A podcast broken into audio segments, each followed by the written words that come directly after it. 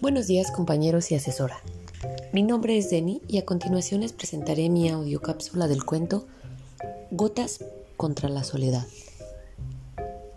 Al comienzo podemos observar al locutor teniendo el papel de narrador en tercera persona, dando una presentación del cuento y detallando el mismo. Su participación sin duda es sobresaliente, ya que tiene una fluidez y tono que nos permite adentrarnos en el cuento. La vestimenta y medios de comunicación que nos muestran las imágenes son clave para deducir en que la época en que se sitúa la historia transcurre entre los años 60 y 70. A través de las imágenes y música de fondo se observa una inventación un tanto lúgubre y llena de pena con la esperanza de obtener una solución y alivio.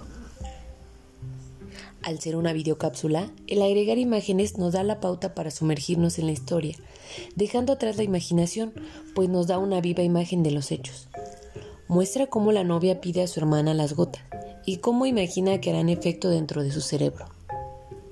Contrario al texto, aquí se nos da un punto de vista externo por la narrativa que ocupa el locutor, destacando que las imágenes y audio permiten obtener una mayor atención y comprensión del cuento.